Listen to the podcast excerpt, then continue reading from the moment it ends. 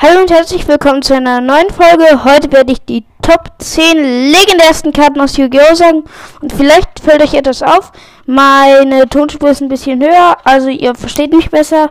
Und ja, das liegt an meinem neuen Mikrofon. Das Lavaille Mikrofon. Link ist auf jeden Fall in der Beschreibung. Und ja, wir sehen uns dann nach dem Intro. Ja, und dann beginnen wir mal. Und meine Top 10 ist Timeus, der Schicksalsritter. Er ist aus der Orikalkos-Saga und ja. Nee, Orikalkos. Entschuldigung, da habe ich was in meinen Notizen verwechselt. Ich wollte Timeus Schicksalsritter über Orikalkos packen, aber auf, wenn ihr also Orikalkos, wenn ihr die Orikalkos-Saga kennt, kennt ihr auf jeden Fall auch Orikalkos.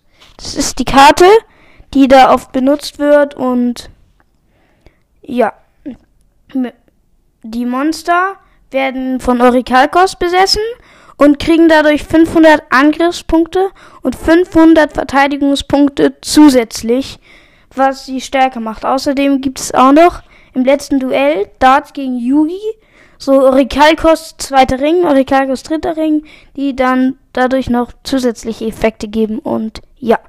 Das nächste ist dann Timeus, der Schicksalsritter. Ich finde es eigentlich blöd, dass er Timeus heißt, weil es gibt hier drei legendäre Ritter aus der Orikalkos-Saga, die aus den drei Drachen wurden. Die drei Drachen sind Time die drei Drachen sind Klaue des Hermos, Timeo, ach ich google einfach mal. Äh, ach, ich weiß es jetzt einfach nicht, ich google es danach. Auf jeden Fall Timeus, Kralle des Kritias und Klaue des Hermos.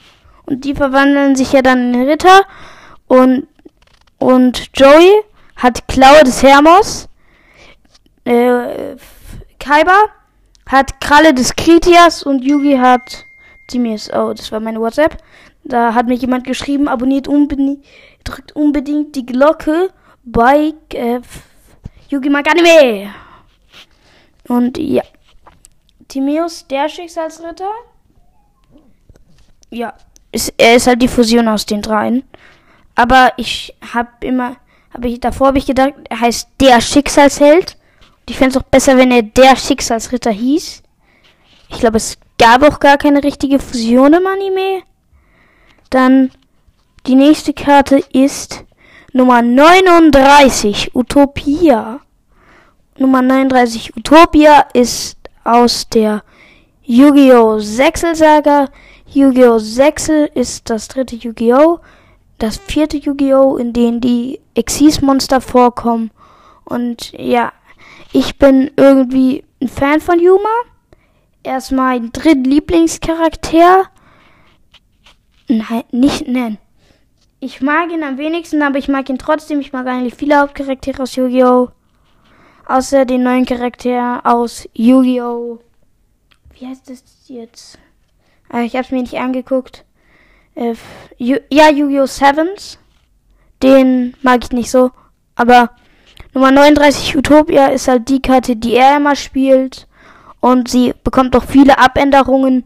Und ja, ich zähle sie mal schon als legendäre Karte. Dann die Asen. Die sind aus Yu-Gi-Oh! 5Ds. Ich erkläre mal, was Yu-Gi-Oh! 5Ds ist.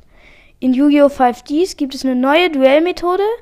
Die Turbo-Duelle.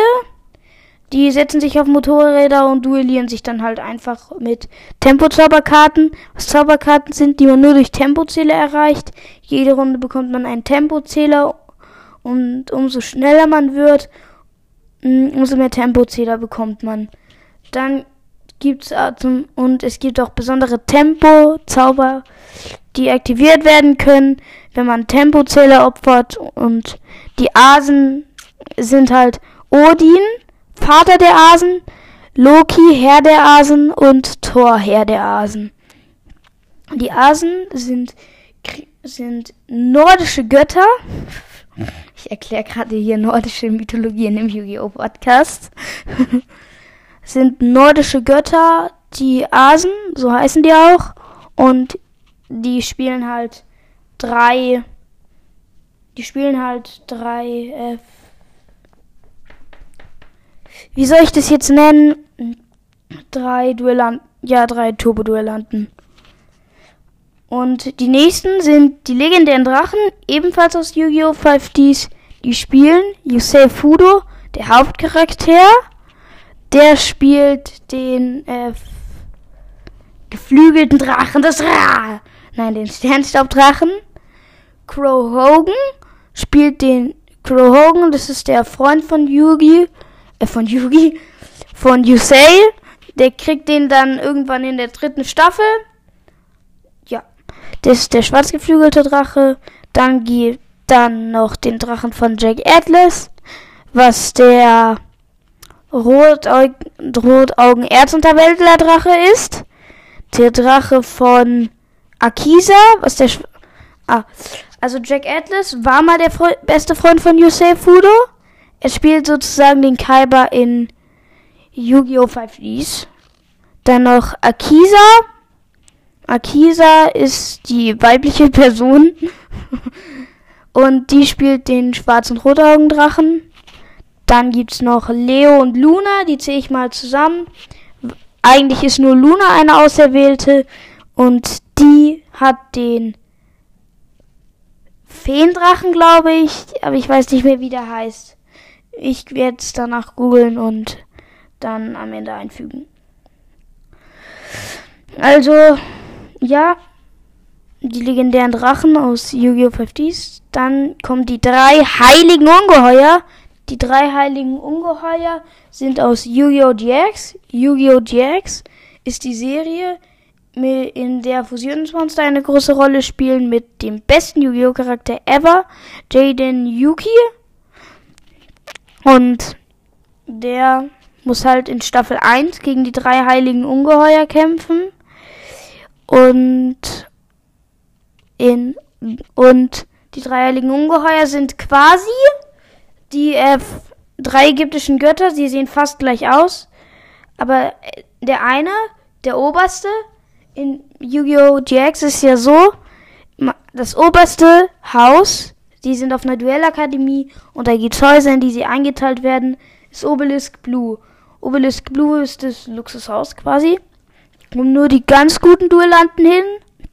Und Obelisk Blue, da ist gar nicht Obelisk der Peiniger dafür, sondern, da, sondern dafür steht der Raviel, Herr der Phantome, weil es das höchste heilige Ungeheuer ist. Dann ist das nächste Ra Yellow. Und Ra Yellow, für Ra Yellow steht Hamon, Herr der reißenden Flammen. Oder? Nein, Uriah, Herr der reißenden Flammen. Hamon, Herr des tosenden Donners. Und das letzte ist Slifer Red, wofür Uriah, Herr der reißenden Flammen steht. Und dann davor, also auf Platz 4, sind die drei ägyptischen Götter. Die drei ägyptischen Götter. Aber Genius! die drei ägyptischen Götter sind natürlich die drei Karten. Ich, muss ich sie eigentlich erklären? Nee, mache ich aber trotzdem. Die drei ägyptischen Götter sind die Karten, die in Yu-Gi-Oh! am Ende gespielt werden. Also von Marek. Marek spielt Marek spielt den geflügelten Drachen des Ra, was auch die höchste ist, weil ich weiß nicht, sie ist halt die höchste. Und Yugi spielt Slifer den Himmelsdrachen und Kaiba spielt Obelisk den Peiniger. Und die fusionieren sich alle zu einem einer Karte, die die der Platz 1 ist. Und die drei ägyptischen Götter sind doch nur Platz 3, weil die erste Karte füllt halt zwei Zeilen. Und Exodia ist dann die nächste. Exodia sind eigentlich mehrere Karten. Exodia, erste Folge Yu-Yo, dürfte jeder kennen. Sie hat Kaiba gefinisht und seine dunkle Seele verbannt ins Reich der Schatten. Und ja, Exodia, legendäre Karte. Ich würde sogar sagen, legendärer als die drei ägyptischen Götter, weil sie killt halt instant. Aber es gibt noch eine, die krasser ist. Die Fusion aus den drei ägyptischen Göttern. Sie macht eigentlich das gleiche. Sie äh, heißt Erschaffer oder Gott des Lichts. Und also entweder der Erschaffer oder Gott des Lichts. Harakti. Die ist halt die Fusion aus den drei ägyptischen Göttern und sie ist einfach, ja, der Erschaffer des Gottes und der Erschaffer oder Gottes Lichtes. Und die heißt wirklich so. Also im Englischen. And the Maker or God of Light. Harakti. Und ja.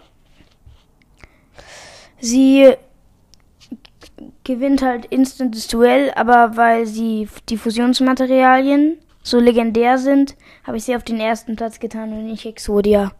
Und ja, ciao aus dieser netten Folge und wir sehen uns dann beim nächsten Mal.